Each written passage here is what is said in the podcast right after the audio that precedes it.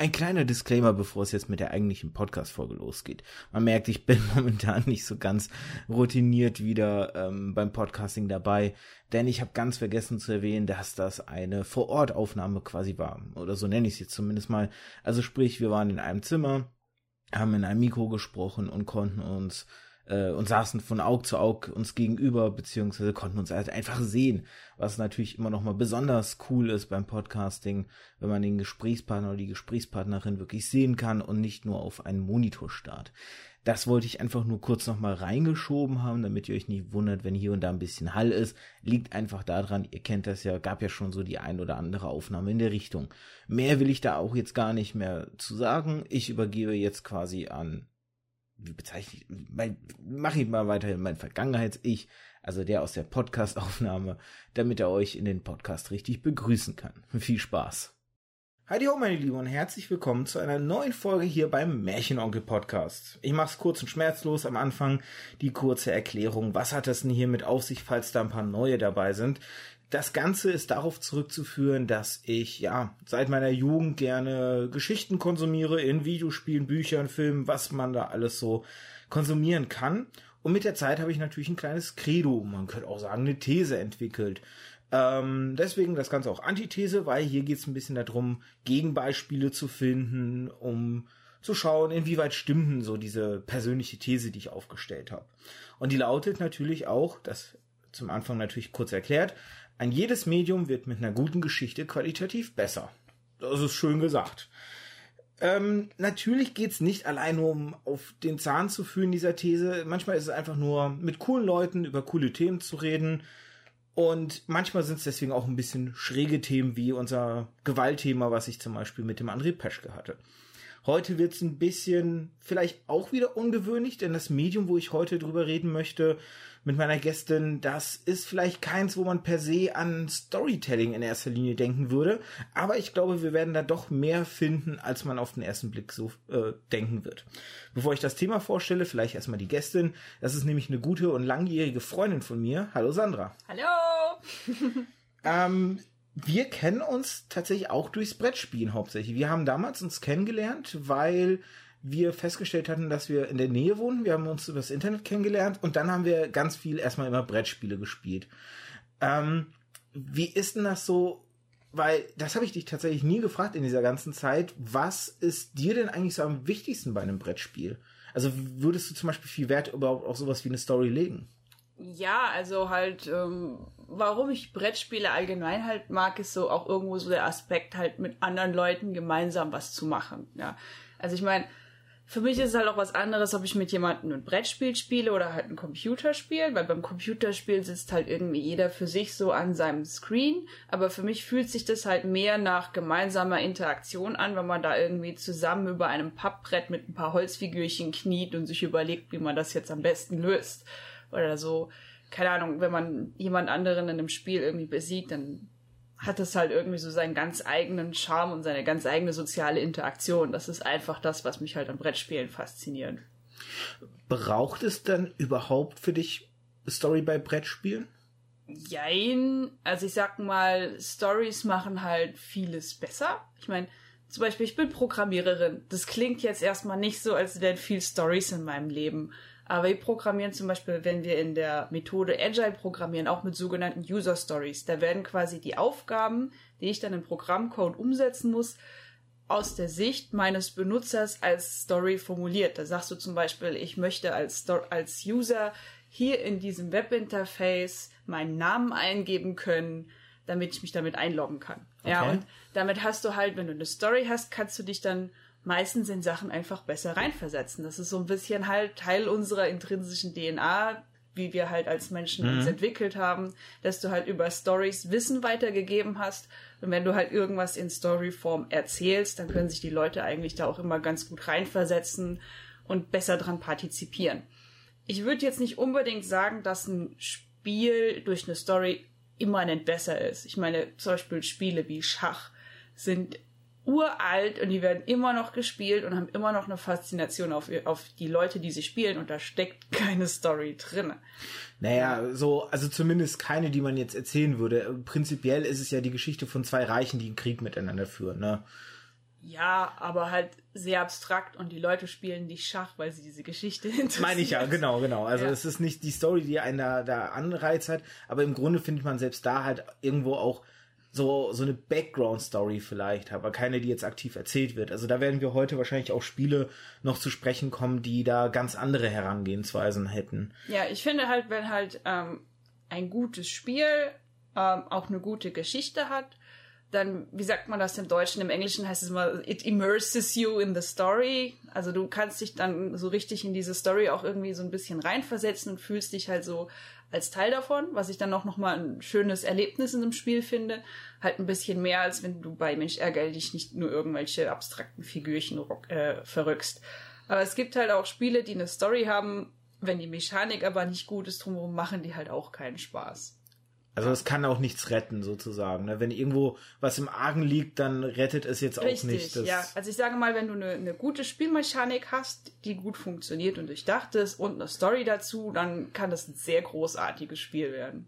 Man muss ja auch es so sehen, es gibt ja auch mehr als Story jetzt nur im Sinne von eine Geschichte wird erzählt, weil auch das, wie der Verlauf des Spiels, es kann ja auch für sich wieder eine Geschichte erzählen. So nach dem Motto halt, wenn äh, im letzten, in der letzten Runde man noch zurückliegt und der letzte Wurf irgendwie noch entscheidet, ob man das Ruder umreißen kann und den Sieg noch vielleicht davon tragen kann, so oder äh, wenn wenn wir Doc gespielt haben zum Beispiel mit meiner Frau und deinem Ehemann und dann so in diesem diese Teamarbeit und dann irgendwie äh, das eine Team hat schon die ersten vier im Haus drinne und dann das andere Team liegt hinten und man schafft es nochmal aufzuholen. Das sind ja auch Geschichten in gewisser Weise, die aber eher darauf fußen, wie der Spielverlauf ist. Das ist und nicht so eine Anekdote dann, was wir beim Spielen getan haben. ja, aber es ist ja trotzdem, es hat ja trotzdem so diesen Ablauf von Ge Geschichten von Spannungskurve und so diesen ganzen, das, was du ja auch im Storytelling an und für Ja. sich findest, ne, findest du da Klar. ja auch.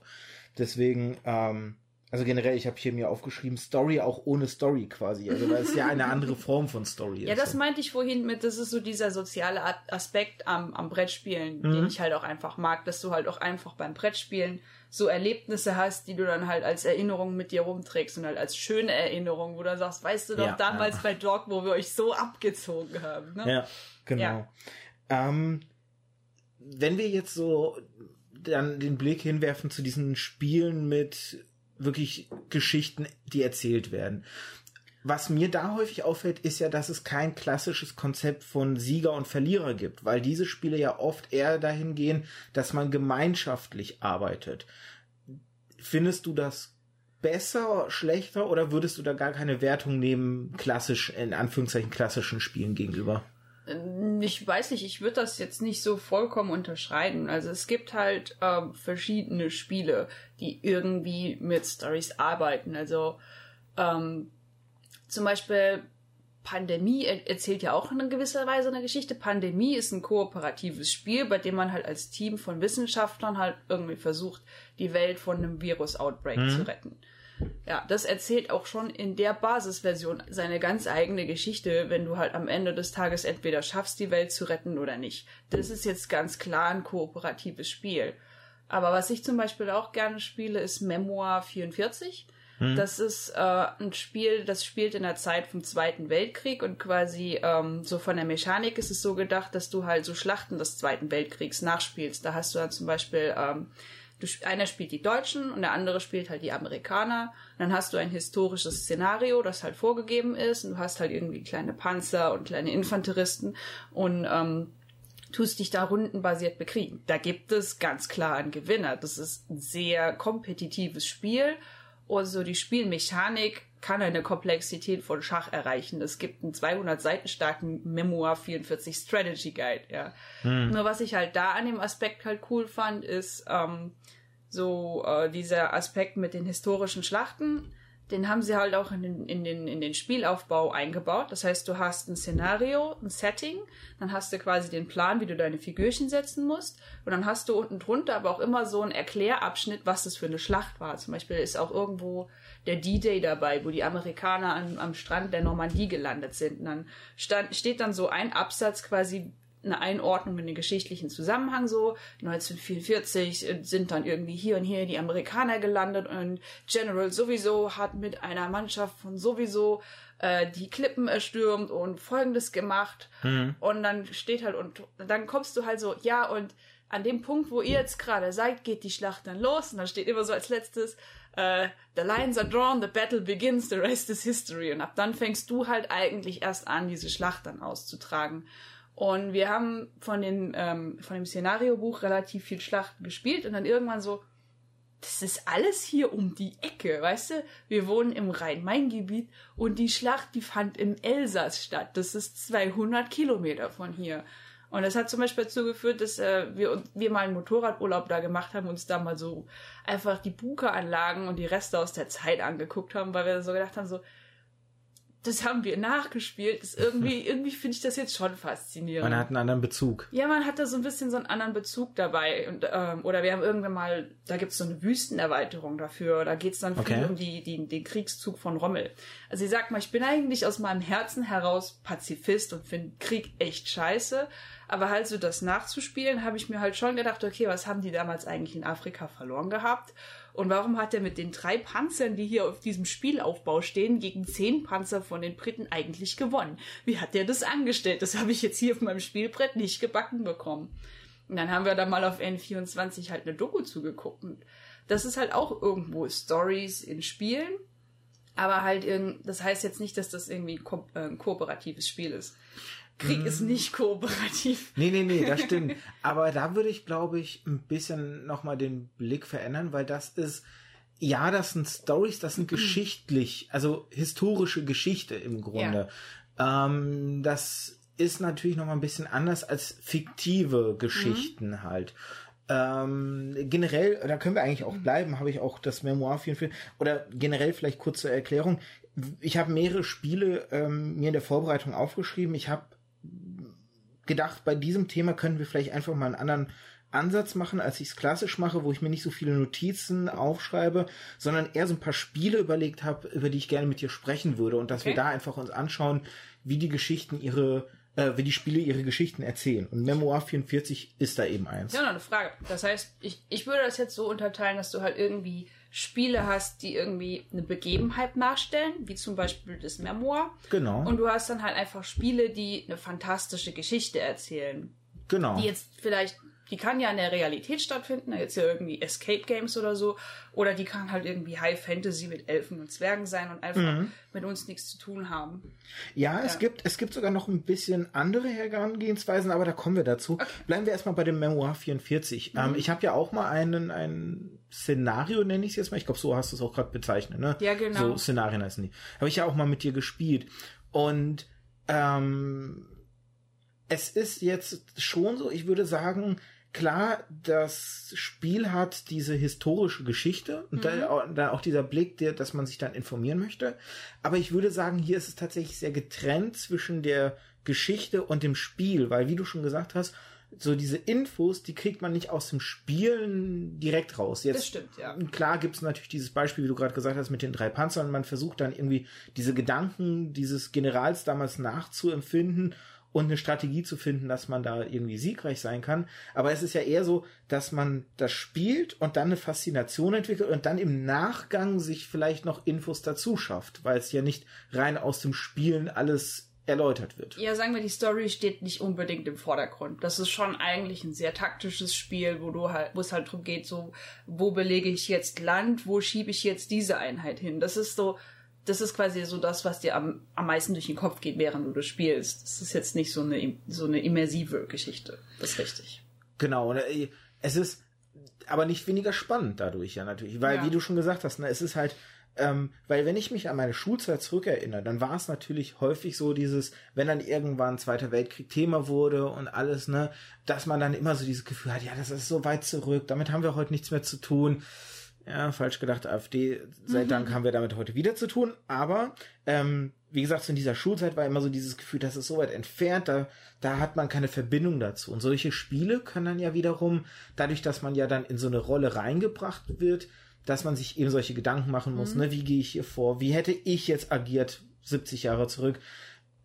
Die ist es ja schon so eine also anders gefragt, denkst du, dass das vielleicht auch im Schulunterricht solche Spiele helfen könnten, dass die Schüler vielleicht einen besseren Bezug zu solchen Thematiken finden? Ja, sicherlich. Also ich meine, es gibt diesen Begriff der Gamification. Ich weiß nicht, ob der dir schon mal über den Weg gelaufen ist. Ja, vielleicht für die Hörer und Hörerinnen könntest du ihn trotzdem einfach mal kurz erklären. Ja, also im Prinzip die Idee von Gamification ist quasi, dass du halt ähm, Dinge, die eigentlich mit Spielen nichts zu tun hast, Elementen hinzufügst, dass es sich für jemanden, der es benutzt, spielerischer anfühlt. Ja, und ihn dann quasi über dieses Element motivierst, es öfter zu tun. Ähm, ich habe jetzt tatsächlich gar kein so gutes Beispiel parat. Also es gibt ja auch zum Beispiel ähm, Ahnung, mit dem Haushalt kann man das ja auch kombinieren, dass man Ja. sagt, ich habe das zum Beispiel, es gibt ja auch, glaube ich, dieses berühmte Buch, wo das ja auch erklärt wird. Da hat sie dann zum Beispiel erklärt, man kann dann zum Beispiel, weiß ich nicht, den Abwasch als Endgegner, da, Ja, genau. da macht man, gibt man sich Punkte dafür und versucht einen Highscore zum Beispiel zu erzielen. Das ist sehr runtergebrochen. Es gibt natürlich noch andere Da Techniken. gab es, glaube ich, auch mal so eine, so eine App, Habit RPG. Ja, da hast du Oh, quasi einen ich nicht. Charakter erstellt Aha. und dann hast du dir quasi überlegt, was du für einen Habitus dir aneignen willst. Keine Ahnung, ich will jeden Tag zehn Minuten joggen gehen und dann Mhm. hast du das quasi in diesem Habit RPG so als, als Quest eingestellt Mhm. und dann jedes Mal, wenn du es gemacht hast, hast du halt draufgeklickt und dafür hast du dann Erf Erfahrung bekommen. Und wenn du das halt nicht gemacht hast, dann hast du Leben verloren und dann konntest du dann irgendwie dich noch mit anderen Leuten zusammentun Ah, und spannend, so. okay. Und irgendwie, wenn du halt besonders fleißig dann deine Habits oder die besonders lang gemacht hast, hast du irgendwie Pets bekommen. Sowas meine ich, ja. Das ist so Gamification. Ja, eigentlich ist das voll lang, voll langweilig und voll anstrengend, sich irgendwie so einen neuen Habitus anzueignen, ja. Mhm. Ja, Ja. keine Ahnung, Zigarettenrauchen abzugewöhnen. Ich bin jetzt Der kein Klassiker. Raucher, aber mein Vater ist 64, der kriegt sich's auch nicht abgewöhnt, ja. Aber wenn du dann irgendwie so ein spielerisches Element reinbringst, ähm, fällt's Leuten halt leichter. Ja. ja. Genau. Genau, von daher denke ich halt so, ich finde sowieso in, in, in, in deutschen Schulen ist halt so Zweiter Weltkrieg, Hitler, Nazis sehr, sehr dominant. So dominant, dass es vielen echt schon anfängt halt irgendwie auch auf den Zeiger zu gehen. Also ich mit meinen ganzen Freunden, auch an der Uni, die sich jetzt halt, jetzt auch alle, alle groß sind, die haben alle so dieses Thema Zweiter Weltkrieg, Drittes Reich, kam ihnen irgendwann zu den Ohren raus. Und ich denke mir halt, wenn man das mit so einem spielerischen Element verbinden kann, wie zum Beispiel Memoir 44, dann äh, kann man darüber vielleicht halt auch einfach Leute dafür interessieren. Weil ich meine, so mit 14 war jetzt für mich nicht so relevant, wer wann Reichskanzler war. Hab ich Ja. mich auch so gefragt, was soll das? Aber was ich mir vorstellen kann, ist, äh, wenn man sich halt so in der Schule dann so diese ganzen Schlachten und diese ganzen, ähm, diese ganzen Züge und Kriegszüge, die er gemacht hat, anguckt, da man ja, kam ja manchmal schon die Diskussion auf, hätten wir das eigentlich gewinnen können, wenn wir nicht nach Russland gerollt wären oder so. Ja. Und beim Memoir kannst du dann zum Beispiel sagen, okay, du hast hier diese Schlacht in Russland und diese Panzer und dann kannst du halt schon mal gucken, hätten wir das gewinnen können. Weil die Szenarios sind nicht balanced. Ja, also es gibt Szenarios, da gibt es eine 50-50 Chance, wer gewinnen kann. Einfach so von der Aufstellung und der Menge der Einheiten. Aber es gibt halt genauso Szenarios, da gibt es eine 70-30 Chance oder eine 90-10 Chance. Das heißt, eine Seite ist immens benachteiligt. Ja. Weil es damals halt einfach so war, ne? Da hat ja niemand geguckt, sind wir denn Ja, jetzt genau. fair aufgestellt Richtig, oder so, ne? Krieg ist halt nicht immer fair. Und du kannst halt nachgucken, wie die gestaltet sind. Also gibt's irgendwie eine Webseite für Battle, weiß ich nicht mehr. Und da steht halt, wie das halt ausgefallen ist. Mhm. Und dann kannst du halt schon mal hingehen und sagen, okay, ich, ich will jetzt halt absichtlich mal diese benachteiligte Seite spielen und gucken, ob ich irgendwie Tricks benutzen kann, um das noch irgendwie zu retten. Ja. Es gibt ja auch Videospiele, die jetzt zum Beispiel äh, versuchen, solche Thematiken über diesen Gamification-Aspekt ähm, näher zu bringen den Jugendlichen und so. Ich weiß jetzt, gar- ich komme auf den Titel nicht, ich habe mein Handy leider nicht beim leise zu recherchieren. Es gibt ja dieses Spiel, was jetzt die Hakenkreuzdebatte neu aufgewirbelt hat, weil du spielst da eine Rebellengruppe in der NS-Zeit zum Beispiel und versuchst dann eben so äh, im Untergrund eine Rebellion vorzubereiten und so. Und da wird ja auch versucht, eben dieses wie war denn das damals über das Spielerische eben näher zu bringen? Und ich finde, das ist schon ein ganz guter Weg. Ähm, vielleicht dahingehend dann noch ein, eine Abschlussfrage, dann könnten wir vielleicht zum nächsten Spiel gehen. Weil wir jetzt gerade gesagt haben, ne, du spielst eben auch die Deutschen. Siehst du das irgendwo problematisch, dass du da sagst, ne, irgendwo begebe ich mich jetzt in die Verkörperung von NS-Soldaten? Oder sagst du, das ist so abstrakt, dass ich da keinen ethischen oder keinen moralischen Konflikt in mir sehe? Oder also sagen wir sehe? mal, die Gestaltung von dem Spiel äh, bringt das Thema gar nicht so auf den Tisch. Also Okay. du weißt halt, du spielst die Deutschen, aber halt so die Figürchen sind blau und grün und du siehst halt schon, die die Panzer haben halt die typische Form, die deutsche Panzer hatten, aber die sind jetzt nicht irgendwie overloaded mit Hakenkreuzen oder sowas. Und die Figürchen, das sind halt einfach Infanteristen, aber du siehst jetzt nicht irgendwie Nazi-Insignien. Das heißt, du hast so eine Abstraktion, dass Ja. du dich nicht so denkst, okay, ich bin jetzt hier Nazi-Deutschland, sondern Richtig. Das es ist könnte halt auch, einfach deine es könnten Fraktion. auch fiktive Länder sein, sozusagen. Richtig. Das ist halt einfach deine Fraktion. Okay. Ja, und halt ähm, das Spiel ähm, bewertet in dem Sinne auch nicht. Also da ist jetzt in den, in den Szenariobeschreibungen wird jetzt halt nicht irgendwie Nazis als die Bösen dargestellt, sondern es ist eine relativ nüchterne Beschreibung, was halt einfach passiert ist. Ja. Und von daher, äh, ich betrachte das halt an der Stelle aus einem strategischen Sicht, so wie ich halt jetzt beim Schach nicht die schwarzen Figuren als die Bösen sehen würde, sehe ich jetzt halt hier auch nicht unbedingt die Nazis als die Bösen. Es ist Und einfach die daher- Historie. Ja, ich glaube, da fehlen halt auch einfach Elemente, dass ich mich da drin fühlen könnte wie ein Nazi, weil es ist halt einfach das Umherschieben von Internferisten. Ja, Genau, es geht nicht- einfach um, wie war es damals, wie ist die Geschichte genau, abgelaufen. Genau, Okay. und es ist halt auch immer nur ähm, Bodenschlachten gegeneinander. Das ist jetzt nicht irgendwie, du überfällst jetzt gerade mit deinen Truppen dieses polnische Dorf und beutest es aus. So Sachen sind da nicht drin. Das ist halt einfach nur so, wir stellen diese Schlacht der Nazis gegen die Briten nach. Fertig. Mhm. Ja, also ich, das gibt das Spiel nicht so her. Okay, ist vielleicht auch besser so, weil, Ja. weil ähm, ich glaube, Ja. dann kommt man genau in diese Problemzone rein, dass man natürlich auch als Spieleentwickler sich überlegen muss, wo befinde ich mich hier auf moralischem Terrain auch einfach, ne? Mhm. Und wie weit kann ich das auch rechtfertigen, so ein Spiel dann zu machen?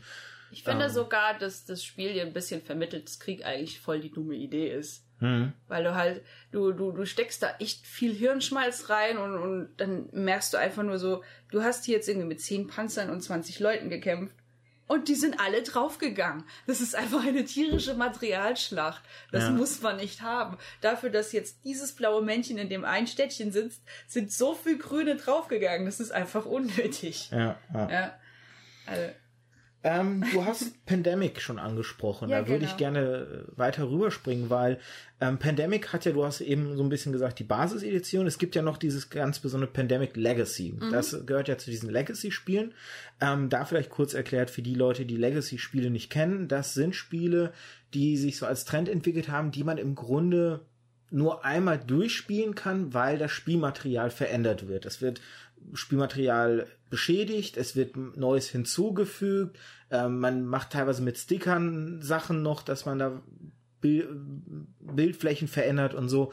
Ähm, ich zum Beispiel habe das Spiel Risiko Evolution, das gehört auch so, war glaube ich sogar damals gab es diesen Begriff der Legacy-Spiele noch nicht, aber es war glaube ich mit das allererste äh, Legacy-Spiel hat. Und wie gesagt, Pandemic hat eben auch so eins. Und da geht es, glaube ich, darum, dass du zwölf Etappen hast, die im Grunde ein Jahr darstellen und dass du quasi eine Pandemie im Verlauf eines Jahres spielst eben. Ne? Und du hast verschiedene Sonderrollen, die dann besondere Bonis gibt, dann irgendwie ein Arzt, äh, weiß ich nicht, ich, ich habe es halt noch nie gespielt, aber ich stell mir vor, so ein Arzt, ein Ingenieur vielleicht noch, äh, irgendwie ein Fachmann, ein Virologe oder sowas, irgendwie, die dann halt bestimmte Effekte mit reinbringen. Ähm, da ist es ja im Grunde so, dass eine Geschichte aus der Mechanik ja heraus erzählt wird, weil diese, dieses Spiel wird nie zweimal gleich gespielt, weil letztendlich jeder ja so seine individuelle Geschichte damit auch hat. Wie ist es dann so? Du hast, glaube ich, Pandemic Legacy auch, ne? Ihr nein, habt das, ich habe nur das Standardspiel. aber hast du es nicht mal gespielt oder bilde ich mir das? Ich meine, wir hätten mal darüber gesprochen, dass du, okay, dann, Also, äh, so, der grundsätzliche Punkt ist an der Stelle, mag man Legacy Games? ich glaube nicht so meins. Also, Okay. ich habe halt ein Problem mit Legacy Games. Und ähm, das ist halt, du kannst das halt nur einmal spielen. hm, Und wenn du es halt angefangen hast, musst du es mit derselben Gruppe zu Ende spielen. Ja. Und das ist jetzt gerade halt auch in meiner Lebenssituation für mich eine ziemliche Challenge, weil ich meine, ich arbeite und ich gehe noch gleichzeitig studieren. Ich habe gar nicht so viel und so regelmäßig Freizeit. Und dann habe ich irgendwann halt auch Klausurphasen, wo ich drei Wochen überhaupt nichts mache außer Ja, Lernen. ja, Ja, okay. Und jetzt so, Wir haben ja zum Beispiel schon Maus und Mystik gespielt. Genau, das da ist ich auch auch ein. Story-Game, Ja. aber ohne Legacy, ja. Und da geht's halt auch darum, dass man irgendwie halt so ähm, auch so ein Story-Spiel progressiv durchspielt und dann hat man irgendwie mehrere Kapitel, die man durchspielen kann, ist irgendwann am Ende. Ja. Und da habe ich zum Beispiel das Problem, das habe ich jetzt schon mit vier, fünf Leuten das erste und das zweite Kapitel gespielt und ich kann das erste und zweite Kapitel einfach nicht mehr sehen, ja.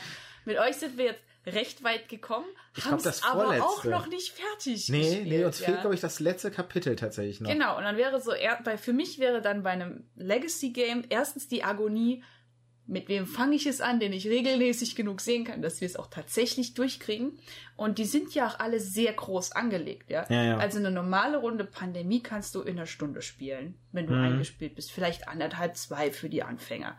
Und danach kannst du es wieder wegpacken und kannst drüber reflektieren, wie gut es gelaufen ist. Und Pandemie Legacy hat halt irgendwie zwölf Kapitel. Wir haben es noch Ja, nicht mal geschafft, sechs Kapitel Maus und Mystik zu spielen. Das ist für mich so ein bisschen die Hürde bei diesen Legacy Games. Und ja, du veränderst es dabei.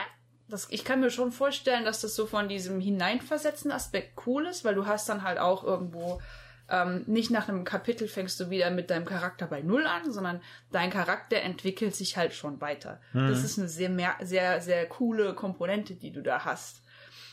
Ja, aber so der, der Zeitinvest und mit wem mache ich das und die Regelmäßigkeit ist für mich halt gerade aktiv eine Hürde, dass ich halt irgendwie ein Legacy-Spiel mit jemandem anfangen würde.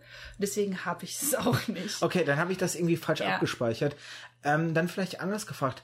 Äh, Käme für dich denn gar nicht in Betracht, vielleicht auch mit wechselnden Spielern? Weil ich habe, wie gesagt, ich habe ein Legacy-Spiel noch nie gespielt. Ähm, ich weiß nicht, ob du vielleicht trotzdem schon mal irgendwo was gespielt hast und da eher was zu sagen kannst. Wenn du nichts sagen kannst, dann lassen wir es auch dabei.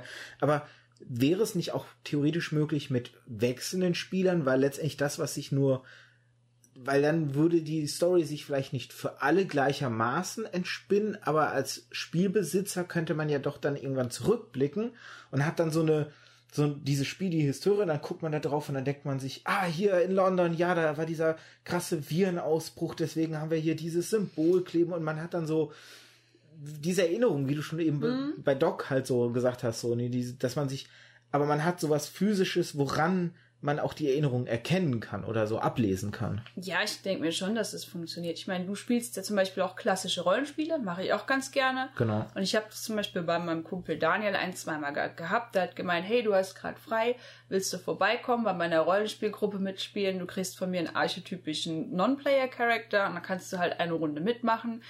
Wir sind nicht darauf angewiesen, dass du immer dabei bist, aber du kannst mal mit Spaß haben. Das funktioniert auch schon ganz gut.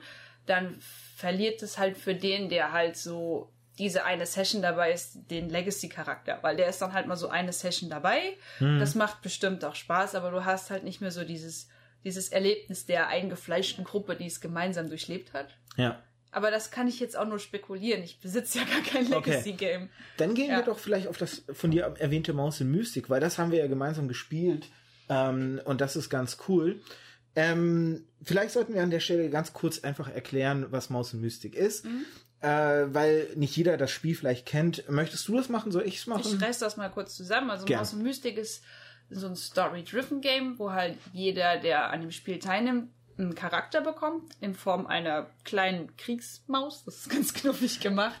Also die Idee Ja. ist halt, es sind schon am Anfang Menschen und dann gibt es einen Zauber und danach sind es halt Mäuse. Genau, Also genau. jeder spielt halt eine Maus, irgendwie eine Kämpfermaus oder ist die. Magiermaus oder halt so die, die Heilermaus, die Ja. Schurkenmaus, die dann noch einen dritten Dolch in ihrem Schwanz führen kann. Das Es ist es ist knuffig gemacht und ähm, du hast dann halt, ja, keine Ahnung, wie bei so einem, wie so einem Dungeon Crawler. Ja, so Ja, ein bisschen, ja. so ein bisschen Diablo-Style hast du halt, du puzzelst dir dann aus diesen ähm, Bögen so eine Map zusammen. genau, man, es gibt so Platten, die halt Genau. verschiedene Räume darstellen. Genau, und in diesen Räumen hast du dann halt ähm, Gegner drinne und du musst, es gibt dann einen definierten Ausgang aus diesem Raum, den du dann irgendwie erreichen musst oder du kannst in diesem Raum bestimmte Dinge tun, bestimmte Events triggern, bestimmte Sachen machen und äh, dann folgst du durch diese Räume, die gehören alle zu einer Burg bis zu einem bestimmten Punkt und da gibt es dann meistens am Ende so eine Art Bossfight oder halt irgendwie etwas Schwieriges, was man am Ende zusammen tun muss und dann hat man dann einen Kapitelabschluss und dann gibt's das nächste Kapitel. Also du spielst so eine Story durch und zwischendrin in bestimmten Räumen gibt's auch immer so einen kleinen Abschnitt, den der Erzähler dann vorliest, wo es dann ein bisschen Hintergrundgeschichte gibt. Wie das hier alles zustande gekommen ist. Genau, das ist nämlich der schöne Faktor. Es gibt immer wieder Vorlesetext. Es gibt dann ähm, eben zwei Hefte in diesem Spiel. Eins ist halt für die Regeln gedacht und eins ist für die Story gedacht, wo man dann eben diese Erzählabschnitte hat. Äh, da habe ich übrigens jetzt entdeckt, das ist ganz cool für das Basisspiel. Gibt es jetzt auf der offiziellen Seite von Asmodee ähm, Sounddateien zum Downloaden, wo diese ganzen Texte eingesprochen sind von jemandem, wie so ein Hörbuch, die man dann einfach zwischen den Stellen abspielen kann. Aber Ach, leider nur für das Basisspiel, für die beiden Erweiterungen noch nicht. Mhm. Weil das sollte man noch erwähnen, es gibt zwei Erweiterungen, die neue Geschichten hinzufügen, wo dann aber wo mhm. mit dem und wo ein bisschen neues Spielmaterial. Ansonsten wird halt mit dem weitergespielt. Und mhm. das ist halt ganz nett, weil ähm, die Geschichte so immer weiter gesponnen werden kann. Und wie du schon gesagt hast, man hat dann so ein gewisses auch Gemeinschaftsgefühl. Wir haben, weil wir nicht immer regelmäßig weitergespielt haben, spielen wir, glaube ich, jetzt seit drei, vier Jahren oder ja. so da dran. Ja. Sind beim Basisspiel sind es zwölf Kapitel, wir sind beim elften, sind wir da, glaube ich, durch und haben es am Anfang auch ein bisschen falsch gespielt, weil wir, äh, ich glaube, das, das Equipment muss normalerweise nach jedem Kapitel resettet werden, das haben wir nicht von Anfang an so gemacht. Aber das war cool, weil jeder von uns hatte so sein, seine Maus, mit der er sich dann auch so verbunden gefühlt hat. Und dann, ich war zum Beispiel immer der, der, ähm, ich glaube, wie hieß er denn, äh, Du ich weiß nur. Ma Ma Magicus oder so? Magus, glaube ich. Oder, ja, oder so. die, diese Magiermaus. Der hatte auf jeden Fall diesen, diesen süßen Marienkiefer als Haustier, als der Miep hieß. Ja. ja, der Miep. Ah, Miep war cool. Und du hattest dann über die, diese Diebesmaus und so, das ja, war auch genau. ganz. Ähm, ich glaube, meine Frau hat immer den Prinz. Nein, nee, sie hat die, Heile. Heilerin gehabt. Genau, ja. dein Mann hatte den Prinzen immer gespielt. Ja, ja, ne, der war Colin. auch am Ende ganz schön beef. ja, ja, genau. Und das ist halt ganz cool weil man merkt halt schon, ne? wir haben so einen ganz anderen Bezug natürlich zu dieser ja. Geschichte, weil wir die so gemeinsam durchgespielt haben und man dann wieder zurückblicken kann und dann äh, sich erinnert, wenn die Katze aufgetaucht ist, ne, wie viel Stress die uns gemacht hat und wie wir dann aber auch die Katzenminze besorgt haben, um ihn zu besänftigen. Deine, deine Frau mit ihrem Hammer mit einem einzigen Schlag so eine riesen Kakerlake zerlegt. Ja, genau. Ja, was ich gerne noch dazu sagen will, dass das jetzt nicht irgendwie deine Zuhörer von Maus und Mystik abschreckt, dass wir seit drei Jahren dran spiel daran spielen, liegt nicht daran, dass die Kapitel so lang sind, sondern nee. dass wir nicht jedes Mal, wenn wir uns treffen, Maus und Mystik spielen. Genau, genau. Ich glaube, wir haben das, das ganze letzte Jahr nicht daran weitergespielt, weil ich genau. meine, Du es ist ich, unsere Schuld. Du und ich, wir haben beide eine, eine große kuratierte Sammlung an Brettspielen. Da ist ja. wirklich viel drin und halt so, wenn wir uns treffen, das ist halt so, wo hast du gerade Bock drauf? Und manchmal sagen wir, komm, wir spielen mal Maus und Mystik weiter, aber halt ganz oft auch nicht. Also, genau. wenn man es drauf anlegt, kann man das wahrscheinlich schon in ein paar Wochen an ein paar Abenden durchspielen, wenn man ja, jeden wenn man Abend Maus und Mystik spielt. Weißt du, die einzelnen ja. Kapitel waren auch nicht so lang. Ne? Ja. Wir haben so zwei bis drei Stunden. Das ist so ein schöner Abend, den man ja, damit genau. füllen kann halt. Ja.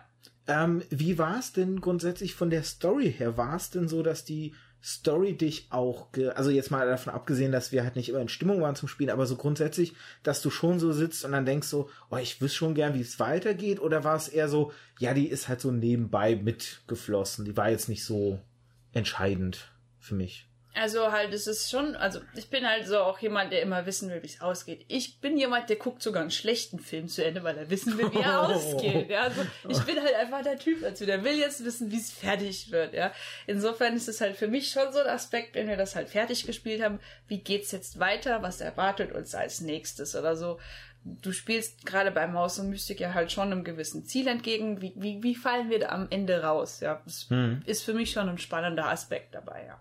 Und da steht eben dieser Gemeinschaftsfaktor sehr, sehr groß im Kurs, weil ich weiß, wie viel wir auch teilweise überlegt haben, wie wir jetzt strategisch vorgehen, um, hm. weil wir dann irgendwie das Problem hatten, man muss noch eine Mechanik vielleicht erklären. Es gibt eine Mechanik, eines Maus, äh, eines, eines Käsesrads und ähm, diese Käsestücke werden durch bestimmte Dinge draufgelegt und wenn es voll ist, kriegen die Gegner Nachschub. Und wir hatten yeah. manchmal das Problem, dass wir dann einer Übermacht von Gegnern gegenüberstanden und dann wirklich so, okay, wie können wir da strategisch am besten vorgehen und yeah. so. Und das natürlich sehr, sehr intensiv, also wie gesagt, ich, die Geschichte könnte ich, glaube ich, gar nicht mehr zusammenkriegen, was nicht unbedingt jetzt das Problem der Geschichte ist, ich glaube einfach, die, die Spielrunden haben einfach einen stärkeren Fokus, weil du da einfach mehr Zeit vielleicht reinsteckst, könnte man es so sagen? Weiß ich nicht so sehr. Was ich, was ich bei Maus und Mystik so ein bisschen mit einem weinenden Auge immer fand, ist, es hat nicht so einen hohen Wiederspielwert. Hm. Also sagen wir mal, wenn du halt Kapitel 1 gespielt hast, kannst das natürlich immer wieder spielen, aber die Story verändert sich halt nicht. Also Ja, okay. es ist Ja. so ein bisschen bei, bei, bei einem klassischen Rollenspiel, würde man sagen, der Dungeon Master spielt hier eine Story on Rails. Also es ist eigentlich Mhm. recht vorgegeben, wie die Story verläuft. Und du kannst die als Charakter gar nicht beeinflussen, ja. Du kannst scheitern, wenn dich die, die Kakerlaken fangen und fressen oder so. Aber halt, ansonsten kannst du jetzt den Verlauf der Story nicht groß beeinflussen. Ja. Das ist so, wo ich so ein bisschen Ärger mit Maus und Mystik habe. Du kannst es immer wieder spielen, aber es ist halt immer wieder dieselbe Geschichte.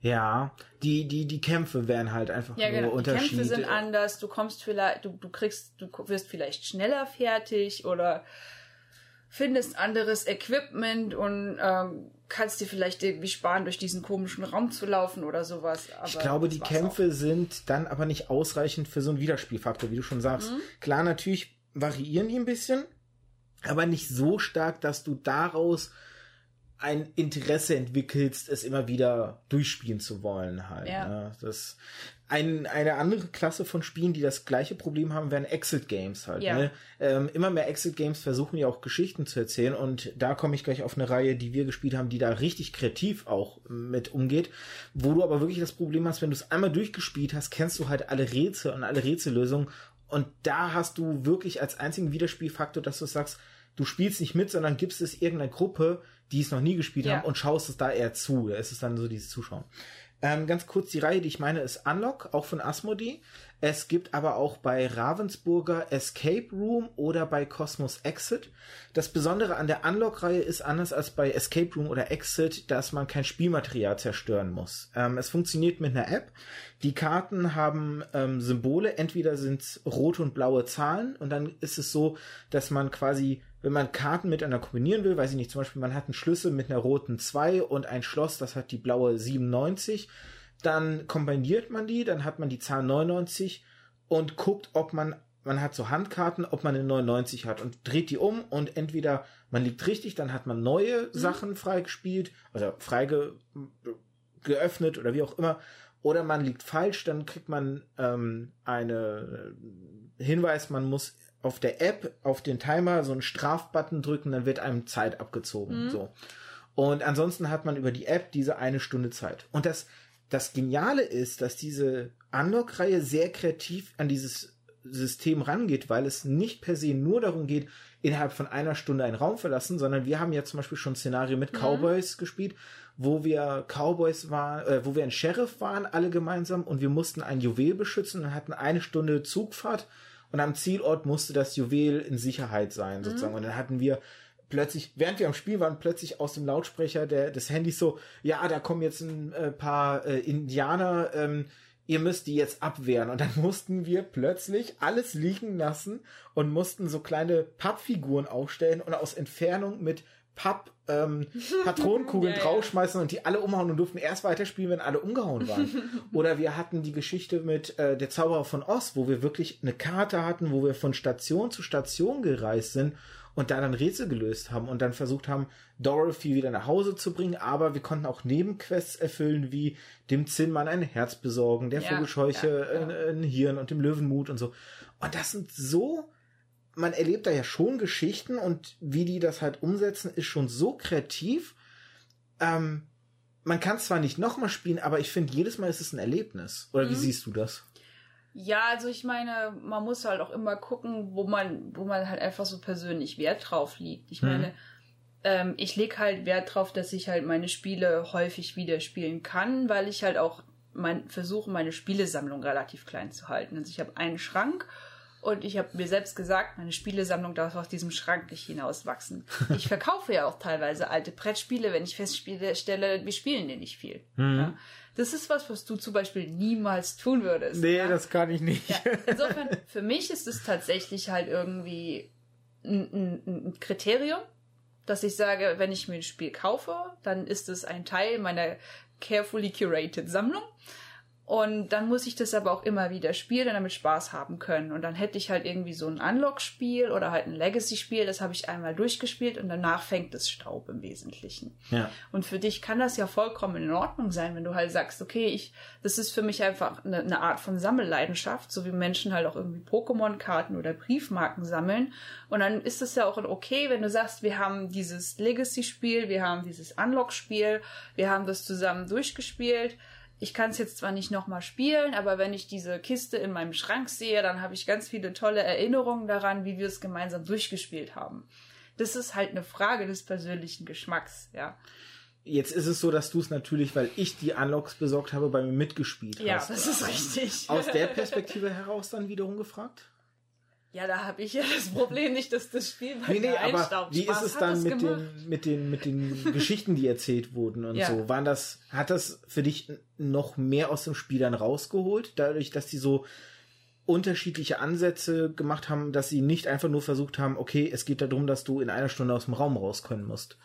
Ja, also ich meine halt, äh, es hat sich ja aus diesen Escape Rooms entwickelt, wo du halt in einem Raum bist und irgendwelche Sachen machen musst, damit du am Schluss den Schlüssel findest. Das ist ja auch schon reizvoll. Und halt, wenn du dann noch andere Story drumherum hast, macht es das Ganze halt abwechslungsreicher. Für mich hat es so ein bisschen diesen Charakter. Kennst du diese ganz alten Rollenspielbücher, wo du halt anfängst zu lesen? Wenn du durch diese Tür gehst, mach weiter auf Seite 25. Ja, die Wenn du diesen Hebel drückst, geh weiter auf Seite 150. So ein bisschen fühlen sich diese Unlock-Games ein bisschen danach an, wenn auch Ah, okay. interaktiver durch die App.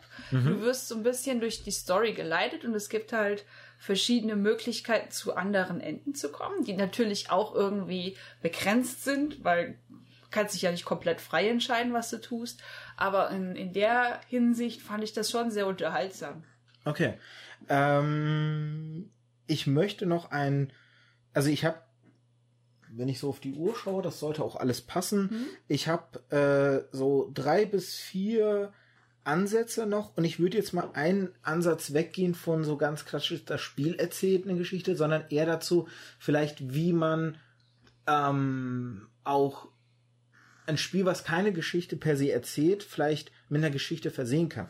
Ähm, ich glaube, das ist sehr lange her, dass wir das tatsächlich mal gespielt haben, Robo Rally. Ja. Ähm, Robo Rally ist ein Spiel, da geht es darum, dass ein paar Roboter irgendwo auf einem nicht definierten Planeten sind. Ähm, und die Menschen haben diesen Planeten verlassen, hatten diese Roboter aber ursprünglich alle als Arbeiter da, die in so großen Hallen dann ähm, Aufgaben erledigt haben. Und jetzt ist es so, dass die Roboter verlassen von den Menschen sich irgendwie langweilen und deswegen angefangen haben, Rallyes da durchzuführen. Das ist im Grunde das Spiel. Und was ich ja, ich weiß nicht, ob du dich da noch dran erinnern kannst, damals gemacht habe, als wir das Spiel gespielt haben und ich so ein bisschen äh, die Regeln erklärt habe oder die, die, das Spiel erklärt habe, dass ich so ein bisschen das Ganze, was ich jetzt erklärt habe, als so eine Story am Anfang erstmal verkauft habe. Ne? Wir schreiben das Jahr 2350. Ein ferner Planet in einem weit entfernten Sternsystem, so, so in der Art und Weise. Ähm, ist das, also das ist natürlich so ein, so ein persönliches Ding von mir gewesen, aber würde dich sowas reizen, dass du, dass du vielleicht Spiele auch einfach versuchst, selber mit einer Story mal zu versehen? Ja, das klingt eigentlich schon ganz cool. Also ich mag das tatsächlich auch, wenn Spiele eine Vorgeschichte haben. Mhm. Also den absoluten Overdrive, den ich da mal erlebt habe, ich habe ein Spiel, das heißt Earth Reborn. Mhm. Da war ein komplettes Heft dabei mit 15 Seiten Vorgeschichte und eine Einführung aller spielbaren Charaktere im Spiel.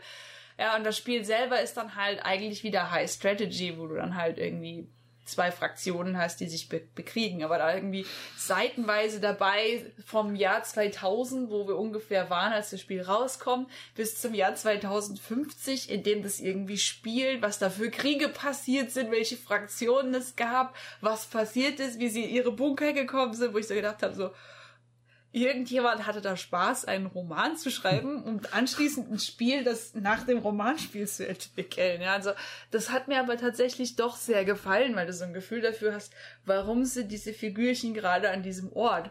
Warum sind die da? Was treibt die an? Was machen die da? Und ich meine, das sind ja auch Fragen, die du dir in einem guten Roman stellst. Ja, und so insofern finde ich das cool und das ist eine schöne Idee, um halt Spielen, die halt nicht so viel hergeben, noch ein persönliches Element mitzugeben. Wo wir wieder bei diesem Faktor sind, höhere Immersion, den du ja Genau. auch schon angesprochen Ja. hast. Man kann vielleicht mehr sich hineinversetzen oder man zieht mehr aus dem Spiel heraus als nur einfach dieses ich will gewinnen Ding, sondern Ja, genau. so ne ich bin hier die Fraktion, weiß ich nicht, der Käfer, ne wir äh, so Borgmäßig, wir werden alle unterjochen und so, ne. Ja, genau. Ähm, dann vielleicht da weg zu dem zu einem ähnlichen Punkt und zwar, ich weiß nicht, ob du Story Cubes kennst. Doch, das haben wir mal zusammen gespielt. Echt, da, da siehst du, ich habe das mit so vielen Leuten schon gespielt, dass ich den Überblick verloren habe. Weil Story Cubes äh, wollen ja auch, dass Leute Geschichten erzählen, aber eben das ist das Kernelement. Für die Leute, die Story Cubes nicht kennen, das sind Würfel, die verschiedene Bilder abgebildet haben. Dann gibt's auch noch ähm, quasi thematisch äh, Story Cubes, dass man dann, weiß ich nicht, Story Cubes, Piraten, dann sind es hauptsächlich Motive, die zu Seefahrt und sowas gehören. Und die Idee ist halt, dass man die würfelt, die Bilder für sich irgendwie sortiert und aus allen Bildern, die man sieht, eine Geschichte drumherum spinnt. Und das ist ja, geht ja in so eine ähnliche Richtung, nur eben mit diesem Faktor, dass es jedes Mal ja auch eine andere Geschichte, und man kann ja auch unterschiedlich rangehen, man kann sagen, der nächste, der würfelt, muss die Geschichte des Vorgängers vor, fortsetzen, oder man macht so, dass jeder würfelt und einfach eine Geschichte für sich. Ähm, hat das einen gewissen Reiz für dich, weil du ja auch sagst, ne, genau wie ich bist du ja Pen-Paper-Rollenspielerin, ähm, ist das sowas, was dann einen besonderen Reiz für dich hat, oder ist das sowas, wo du denkst, das ist vielleicht ganz gut, um Leute ans Storytelling näher zu bringen, aber für mich kann ich da nicht viel rausziehen. Ja und nein. Also ich sage mal, ähm, ein Spiel wie Maus und Mystik oder ein Spiel wie Memoir 44 kann ich einfach, glaube ich, mit fast jedem in meinem Freundeskreis spielen. Mit Story Cubes nicht, Okay. weil da muss man so ein bisschen der Typ dafür sein, weil es, es fordert dir ja aktive eigene Kreativität und Improvisation ab. Du musst hier aus den, also es sind ja, du hast ja irgendwie sechs kleine Würfel, auf denen sind dann irgendwie vier, sechs Bilder drauf und das ist alles, was du hast, um eine Geschichte zu erzählen. Genau. Ich mag das, ich kann das aber auch gut. Ja, Mhm. ich meine, ich habe ja auch viel Literatur gelesen. Ich habe in meiner Jugend war Lesen mein primäres Hobby und ich habe auch einfach viel Fantasy gelesen. Von Mhm. daher ist es etwas, was mir nicht so besonders leicht fällt. Äh, schwer fällt, falsch rum. So, jetzt zum Beispiel meine Kumpels sind zum großen Teil Programmierer, so wie ich auch. Und ich habe halt einfach auch Kumpels, die haben in ihrer Jugend Castle Wolfenstein gezockt und that's it, ja. Und die haben einfach überhaupt keinen Zugang, selber halt kreativ sich Geschichten auszudenken. Und die würfeln und wissen nicht, was sie tun sollen. Insofern, ich sage mal, Story Cubes äh, für Leute, die gerne Stories hören und auch einen gewissen eigenen Hang dazu haben, sie auch irgendwie zu erzählen macht es Spaß. Es ist aber halt ein Spiel, das kannst du mit den Leuten, die, die darauf abfahren, spielen und nicht mit jedem. Ja. Ich habe zum Beispiel auch, du kennst bestimmt auch Ja, Herr und Meister. Äh, Habe ich auch auf Ja, meiner Liste genau. stehen. Das ist ja auch so ein Kartenspiel, wo halt einer ist halt der Meister und alle anderen sind irgendwie seine Minions und die Minions haben irgendwie grundsätzlich Mist gebaut und müssen sich dann quasi vor diesem Meister irgendwie rechtfertigen Ja. und dann kannst du irgendwie die Rechtfertigung mit besonderen Karten weitergeben. Und dann erzählst du irgendwie so, ja, und eigentlich wollte der Meister, dass wir den goldenen Diamanten aus dieser Burg holen. Und dann sagt der Meister, ja, und wo ist jetzt mein Diamant? Und der erste Minion fängt irgendwie an, ja, und dann waren wir irgendwie unterwegs und dann kam dann dieses rosa Einhorn. Und dann kannst du das irgendwie weitergeben und wenn halt einer richtig verkackt und nicht weitergeben kann, fängt er sich einen bösen Blick und wenn du zwei hast, bist du halt raus. äh, drei. Drei? Drei. Ja, genau. genau. Es ist ein mega witziges Spiel. Ist komplett krepiert mit meiner Familie. Also ich habe das mal mit meinem Mann, meiner Mama und meinem Papa versucht zu spielen. Die, die, die haben dann vor ihrer Karte gesessen und gesagt, ja, und dann kam ein Einhorn. Und ich so, ja, und warum habe ich jetzt meinen Stein nicht? Ja, Einhorn? also, Okay. also, und dann so, du kriegst jetzt einen bösen Blick. Und er so, nein, warum? Ich so, hallo, du bist mein Minion. Das ist keine, das war jetzt keine Bitte. Du kriegst einen bösen Blick. Fertig, ja. Also da hat einfach das Spiel nicht so funktioniert, weil halt so meine, meine Eltern damit irgendwie nicht umgehen konnten. Weil meine Frage wäre jetzt auch gewesen, ob sowas vielleicht auch helfen kann, Kreativität zu fördern. Also ähm, natürlich könnte man jetzt zum Teil an Kinder denken zum Beispiel, ne, wenn man mit denen spielt, einfach, dass die sich dann Geschichten ausdenken müssen, um die Kreativität zu fördern, aber auch ähm, weil Kreativität ja eigentlich an und für sich oder auch um die Ecke denken natürlich irgendwo ein Gut ist, was heutzutage vielleicht auch wieder mehr gefragt wird, vielleicht auch tatsächlich, da kennst du dich besser aus in so IT Jobs halt.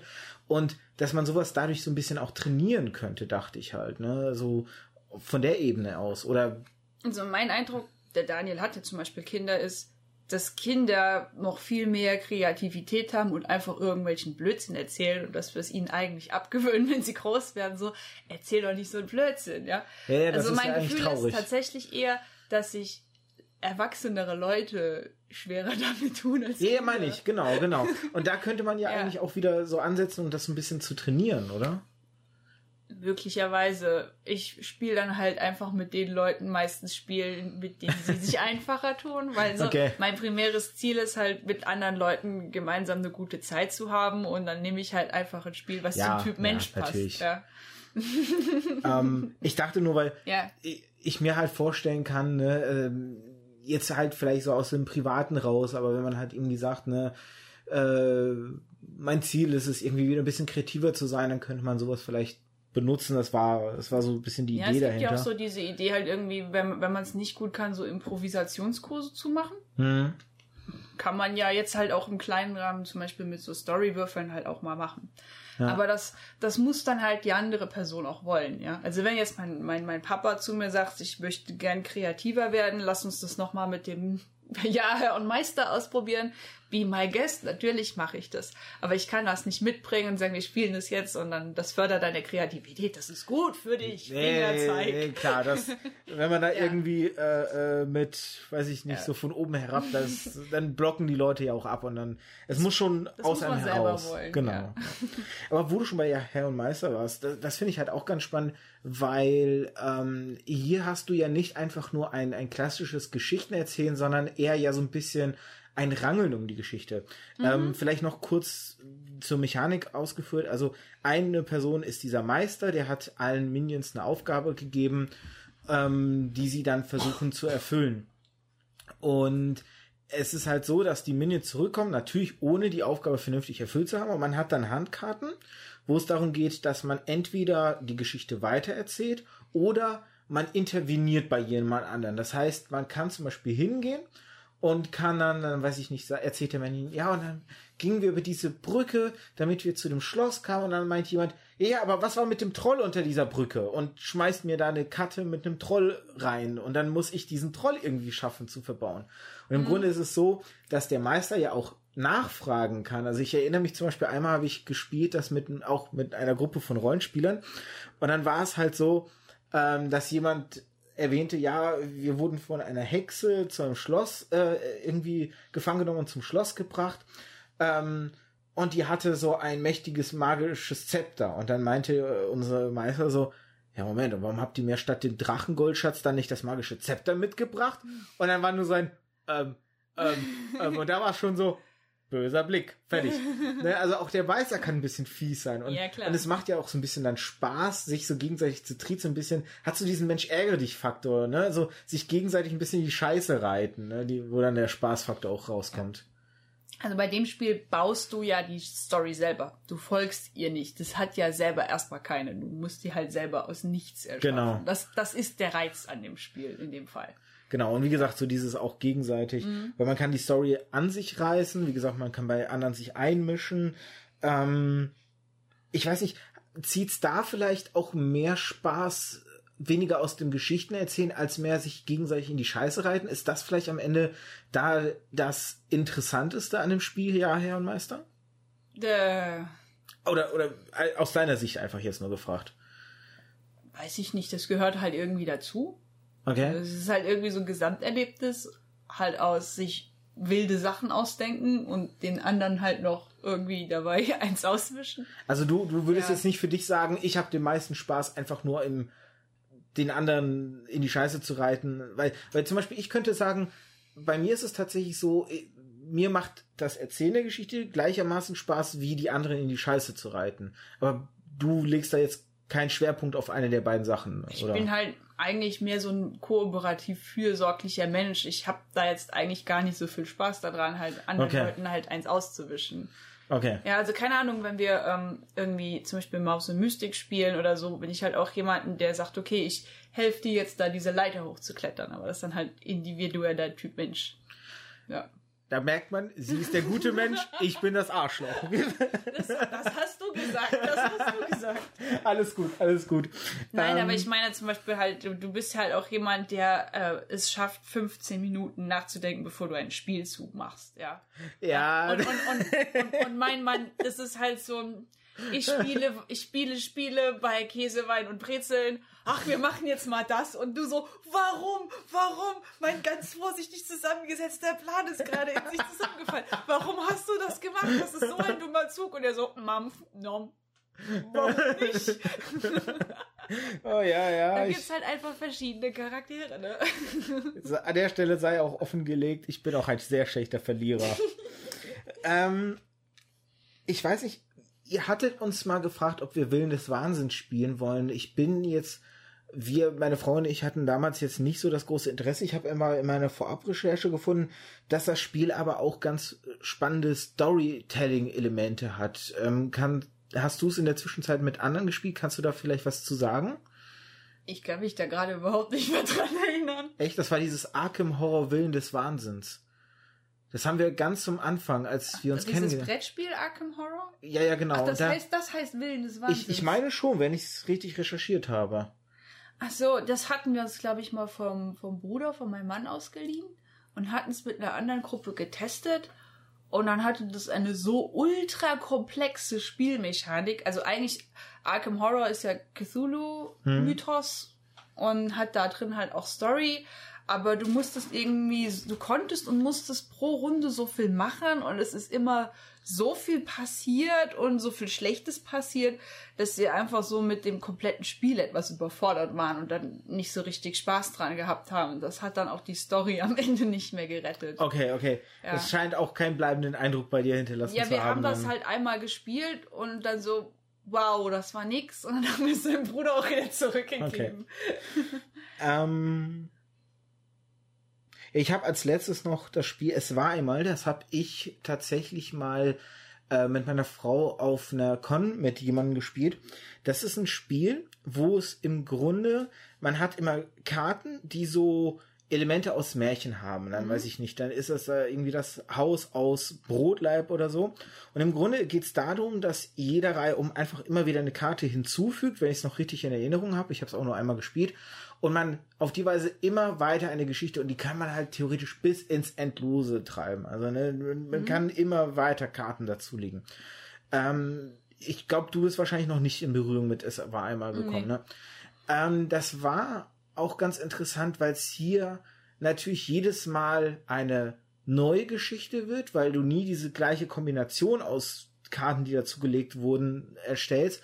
Aber da hast du natürlich auch wieder diesen Faktor, irgendwann kennst du jedes Element einmal und dann hat's klar, das neu zusammenstellen bietet dann nicht unbedingt den zwangsweise den Reiz. Da ist es, da ist das Reizvolle eigentlich eher wieder, was die Leute noch zusätzlich immer dann so ein bisschen drumrum rumspinnen, weil es ist nicht so, du legst nur die Karte und erzählst nur, was auf der Karte ist, sondern du darfst natürlich auch gerne so ein bisschen was noch drumrum Ja, hin, hinzuspinnen und da ist dann vielleicht ein bisschen Reiz. Aber das ist, glaube ich, auch ein Spiel, was sehr schnell sich abnutzt, obwohl es eigentlich von der Idee ganz cool ist, aber ich glaube auch nicht so den hohen Wiederspielfaktor hat. Ja, das hast du dann wie bei Cards Against Humanity, dass du irgendwann alle Fragen und Antworten kennst. Ähm, ich sag mal, das ist halt, dann hast du halt eine Spielsammlung und dann tust du mal dieses Spiel nach unten in die Sammlung, lässt es ein paar Jahre liegen, packst es wieder aus, bis du es vergessen hast. Ich hätte zum Abschluss auch noch ein Spiel, über das ich kurz reden würde, wenn Gern. das okay ist. Da, da wollte ich dich eh fragen, ob du Genau, noch ich habe noch ein Storyspiel, das habe ich in letzter Zeit mit einer anderen Spielgruppe häufiger gespielt. Das ist ähm, die Legenden von Andor. Hm? Das ist auch ein kooperatives Spiel für bis zu vier. Irgendwie einer kann einen Zwerg spielen, einen Kämpfer, äh, einen Magier und einen Bogenschützen. Und es geht halt darum, Abenteuer in der Welt von Andor eben zu spielen. Da hast halt auch ein relativ großes Spielbrett mit erstaunlich vielen Elementen zum Draufstellen, irgendwelchen Trollen und die Dinger heißen, glaube ich, Skrale und ich weiß nicht mehr, wie die kleinen Minions heißen.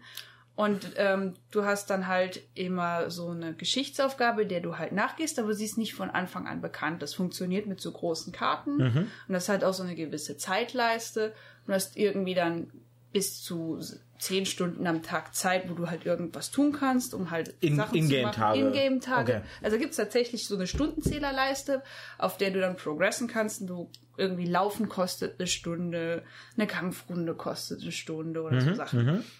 Und du dann, du spielst voll kooperativ, ihr müsst alle das gleiche Ziel erreichen.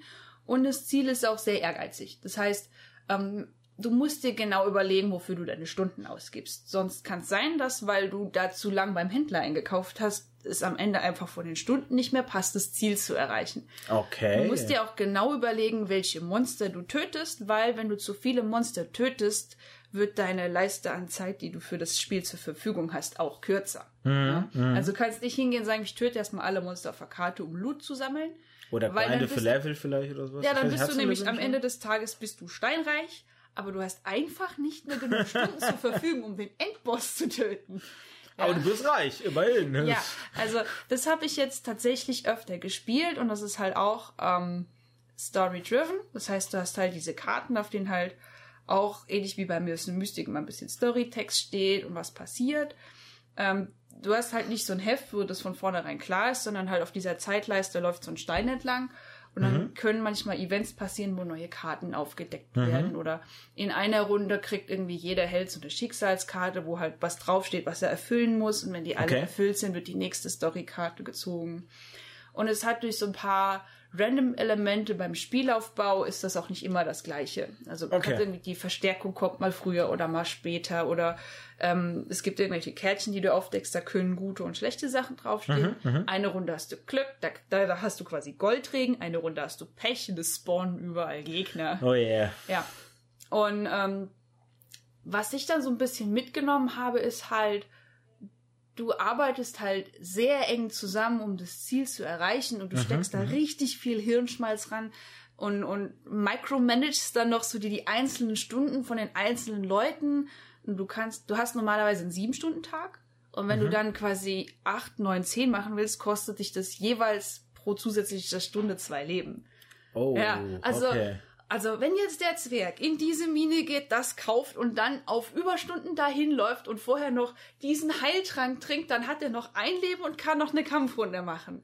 So Sachen passieren dann. Okay. Ja. Und mein Erlebnis war halt einfach dann, Andor ist knackig. Wenn du dann verlierst, Mhm. Okay. das versaut dir den Abend. Das heißt, Weil du hast den ganzen Abend da gesessen und maximal Hirnschmalz investiert. Und dann heißt es, ja, also das letzte Mal, als wir es gespielt haben, wir hätten jetzt noch eine Kampfrunde länger Sandra im Team gebraucht, dann hätten wir den Boss geknackt.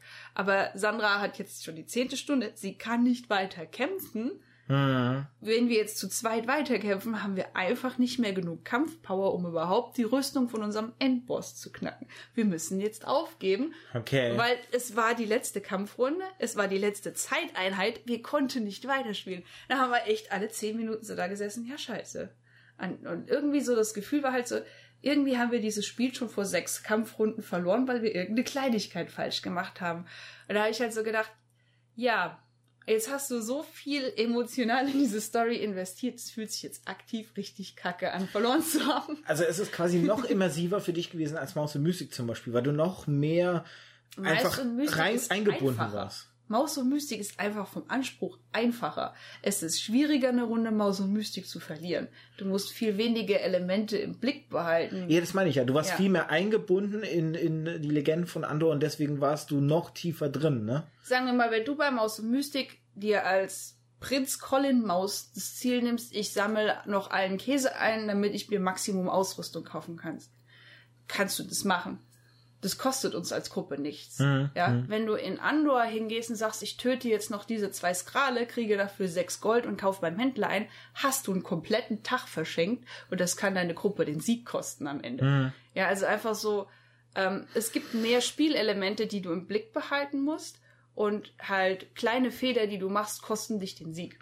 Ja, das ist einfach der Unterschied zwischen den zwei Spielen. Also das, das Spielniveau von Maus und Mystik ist hier viel niedriger. Was ich ja bei die Legenden von Andor spannend finde, ich weiß nicht, ob dir das bekannt ist, es gibt dazu ja auch eine Buchreihe, ne? Und ähm, ich habe tatsächlich noch nicht geschafft, da mal reinzuschauen. Was, was ich mich fragen würde, wäre an dem Punkt zum Beispiel, ob die Buchreihe quasi die Geschichte de, oder eine Option de, de, des Spiels erzählt. So nach dem Motto, ne, ähm, so könnte eine Runde verlaufen sein, ne, indem wir hier die Geschichte so festlegen. Das, das, also ich fand sowieso ganz faszinierend, dass da überhaupt eine Buchreihe zu diesem Spiel entstanden ist, dass das Spiel eben so, so auch beliebt gewesen ist, dass da überhaupt eine Buchreihe zu entstanden ist. Als die hinterher entstand. Ja, yeah, die ist Ach so, hinterher. Ich wusste das gar nicht, dass es die gibt. Nee, ich war nee. halt auch Mitspieler in dem Spiel. Es ist nicht meins, jemand anders besetzt Ja. ist. Mhm. Also, wie gesagt, ähm, ich, ich, ich weiß nicht, wenn da draußen jemand da die Buchreihe gelesen hat und auch das Spiel gespielt hat und es vergleichen kann, da wäre ich super, super dankbar, wenn ihr da uns da auch Feedback geben könntet, weil das würde mich mal reizen oder vielleicht schaffe ich es irgendwann mal, das Spiel zu spielen und dann mal in das Buch reinzulesen, um da die Frage. Aber das finde ich so interessant, weißt du, dann ist aus diesem Spiel, was ja irgendwie eine Geschichte versucht zu erzählen, ein Buch entstanden, was, wie gesagt, also meine Vermutung wäre, es erzählt ein Strang, wie er auch im Spiel vielleicht passieren könnte, so, ne, dass die Helden, weiß ich nicht, ne, erst Station X aufsuchen, dann Station Y, weiß ich nicht, dann irgendwas noch dort holen müssen oder schaffen müssen und so. Ähm, Oder du identifizierst dich mit einem der Spielercharaktere besonders. Ja, meine, ja. es gibt ja da den, den Magier, den Zwerg. Und wenn du das Buch gelesen hast, ist es nicht der Magier, sondern es ist Kram der Zwerg. ja. Und der ja. ist für dich was Besonderes. Oder du liest das Buch und willst aufgrund dessen eigentlich gern den Zwerg spielen, weil du dich mit diesem Zwerg identifizierst. Die, die Charaktere kriegen vielleicht mehr Tiefgang dadurch, als, Ja. Mhm. als es nur durch das Spiel möglich ist, ne, weil es sind so zwei Welten, die sich gegenseitig ergänzen am Ende, ne. Ja, dann hast du vielleicht sowas wie ich mit meiner Memoir 44 Experience, dass du das Buch liest und sagst, jetzt muss ich aber dieses Kapitel in Andor nochmal spielen. Genau. ähm, ich glaube, oder hast du noch ein Spiel zum Abschluss? Oder? Das war. Mir fällt mir jetzt erstmal gerade ad hoc keins weiteres Ich glaube, wir haben auch viele Spiele jetzt durch, die, die auf unterschiedliche Weise irgendwo Storytelling erzählen. Und man sieht halt, ne, man denkt erstmal so Brettspiele, ne, wie sollen die eine Geschichte erzählen? Es gibt doch am Ende mehr Möglichkeiten oder auch mehr Arten, wo man Story finden kann, als immer so auf den ersten Blick äh, man vielleicht so äh, den Eindruck hat. Jetzt habe ich mich irgendwie in den Satz verrannt. Ihr wisst, was ich meine. Gut, dann würde ich sagen, dann können wir langsam aufs Ende übergehen und dann würde ich mich natürlich an euch da draußen wenden. Denn wenn ihr noch weitere Story-basierende Spiele habt, die ihr uns empfehlen wollt oder wo ihr sagt, da könnte man vielleicht noch mal einen zweiten Blick oder einen dritten Blick drauf werfen. Ne? Man kann ja immer noch mal auch vielleicht mit neuen anderen Gästen. Ich habe tatsächlich zu dem Thema ähm, noch jemanden im Kopf, der Brettspiele selber entwickelt oder Gesellschaftsspiele, der da vielleicht auch noch mal einen anderen Bezug hat auf dieses Thema. Da könnte man auch gerne drüber reden. Von daher schreibt das gerne in den Kommentaren auf meiner Webseite märchenonkelpodcast.de. Da könnt ihr einen Kommentar speziell zu dieser Folge abgeben. Ihr könnt aber auch gerne auf Spotify oder iTunes zum Podcast als allgemeines einen Kommentar abgeben, wo ihr natürlich gerne auch auf besondere Folgen, die euch besonders gefallen haben, Rückbezug nehmen. Und generell ist es auch so, jeden Kommentar, den ihr schreibt, den würde ich auch an Sandra weiterleiten, weil es ist klar, sie schaut ja nicht ständig in meine Kommentarecke rein, das ist mein Job und ich kann dann weiterleiten, dann kann sie da auch gerne, wenn sie möchte, darauf antworten oder wenn sie da noch was zum Beitragen hat. Und ansonsten, ich glaube, das ist so der Abschiedsmonolog. Ja, mein Abschließmonolog wäre, spielt mehr Brettspiele. Egal, ob ihr jetzt auf Stories spielt oder nicht. Das Hobby hat sich seit den 80ern immens weiterentwickelt. Es ist nicht mehr bloß Mensch, ärger dich nicht mit billigen Mechaniken. Da Mhm. gibt's heutzutage richtig schöne, raffinierte Spiele. Oh Sucht ja. euch so einen Verrückten wie den Arthur oder mich.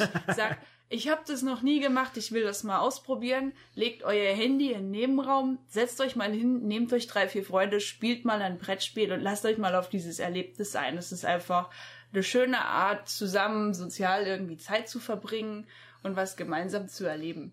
Oder Ja. man schaut sich um, es gibt, glaube ich, auch in vielen Städten inzwischen so kleine Gruppen, die sich zum Brettspielabend treffen halt, ne, wo dann auch, äh, ich Ja. glaube sogar bei euch, wir sind ja mit euch da auch mal irgendwo gewesen, ne, da hatte Richtig, ja eine ja. private Person, dann weiß ich nicht, ich glaube in irgendeinen Kirchräumen hatte sie, sie durfte sie da benutzen, um dann so einen Brettspielabend zu machen. Also auch die Möglichkeit besteht, ne, das Internet sei Dank, da findet ihr bestimmt solche Leute, die auf solche auch schön schrägen Ideen kommen.